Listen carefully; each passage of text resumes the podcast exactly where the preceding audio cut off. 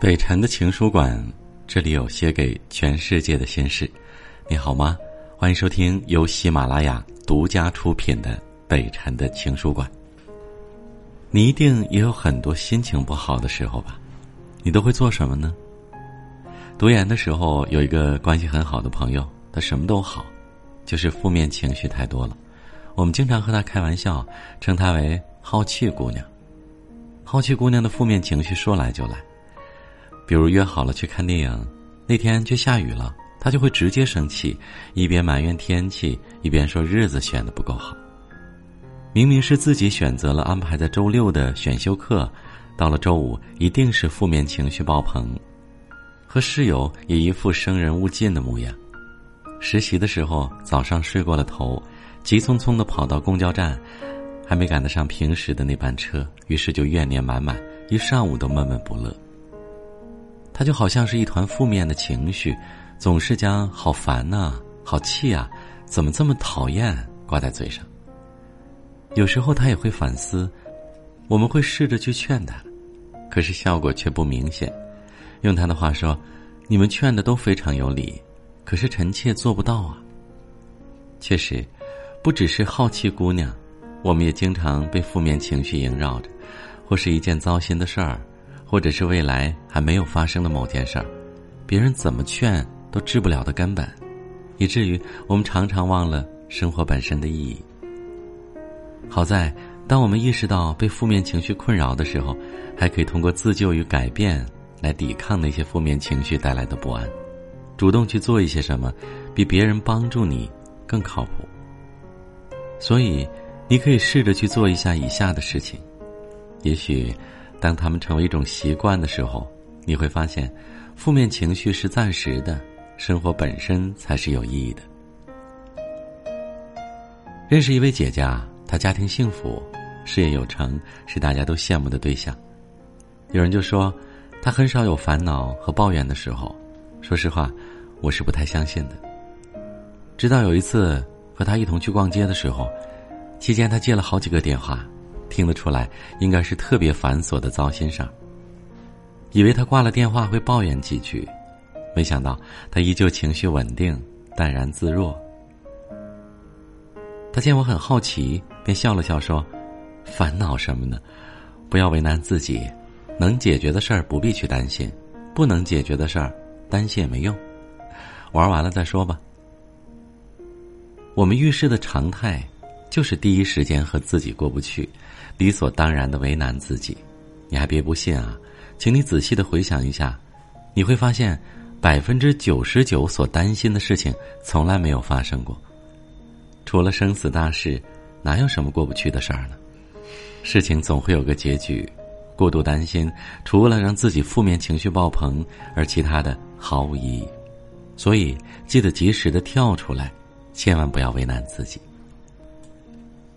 记得在之前的单位上班的时候啊，对面的办公室有一位美女老师，虽然儿子都已经上初三了，但还是完全看不出她的年纪。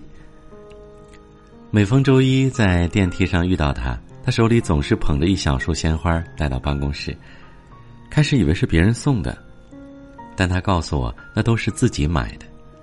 原来啊。她经常买束花送给自己，不仅点缀了办公室，也会将自己的心情点亮。后来我们在情绪不好的时候，也尝试着买几次鲜花放在住处。当摆弄它们的时候，将它们修剪好放入花瓶之中，心情真的变了很多。所谓心花怒放，高兴的时候内心像花儿盛开一样，花儿确实能够让人变得快乐。它比别的礼物更能够让人感觉到喜悦之情。偶尔去给自己买束花儿，让自己的心情像美丽的花朵一样，未尝不是一件美好的事情。回想一下，如果那阵子天气总是阴雨绵绵的，没个晴天，你会不会觉得情绪都随之低落呢？人们都说，万物生长离不开太阳，它是生命的源泉。其实啊，对于情绪来说，它同样重要。所以，你不妨选个阳光明媚的日子，和三两朋友相聚，可以漫步公园聊聊心事，也可以爬山看看风景。在阳光的沐浴下，不自觉的心情就会变得愉快起来。当你觉得郁闷又不好意思直接去找朋友吐槽的时候，你可以尝试着发一条自嘲的朋友圈啊，可以是叙述事情的经过，也可以简单的表达出郁闷的心情，说出来总比憋着好。当你编辑完状态，并不想让别人知道的时候，你也可以设置仅自己可见。有时候你会发现，写着写着，事情就没有那么重要了，负面情绪好像也减轻了许多。或许你的朋友开始在你的动态下互动，你可以大方的和他们交流。渐渐的，你的注意力被转移，坏心情好像也改善了不少。其实啊，发一条朋友圈是你梳理情绪的过程，与朋友交流呢，是你释放难过的一种方式。这样做，不仅找到了突破口，将负面情绪抒发了出去，同时也能让你感到被朋友关心的力量。你也可以冥想啊，当你有负面情绪的时候，不妨抽出十到二十分钟的时间，穿上宽松软和的衣裳。你可以专注某种事物进行放空，也可以闭眼放一段冥想的音乐，什么都不用想，只将自己所有的注意力和呼吸共品。渐渐的，你会发现自己的情绪更加稳定了，专注度也高了很多，连睡眠问题都有所改善。我们习惯了取悦别人，却忘了自己。其实，使自己拥有快乐也是减少负面情绪的有效办法。定期计划去做一件自己喜欢的事情，可以是一场旅行，也可以是去看一场期待已久的电影。人们常说生活要有仪式感，定期去做一件自己喜欢的事，又何尝不是一种使自己快乐的仪式感呢？有一个朋友。很喜欢陶艺，他觉得每完成一件作品，就是一次提升幸福感的体验，心情也变得特别的明朗。只有当你感受到快乐，找到生活中乐趣的时候，那些生活的琐事才不值一提。所以，请记住啊，你越是给自己快乐，你的负面情绪就会越少。我还推荐你写写感恩日记。每天睡前随手的记下你觉得值得感恩的生活琐事，写什么都行，只要内容是能够让你感觉到舒心的事儿。这个方法不仅能够让你减少负面的情绪，还能将你生活中美好的事物记录下来。时间一久，你真的就拥有了许多美好的回忆。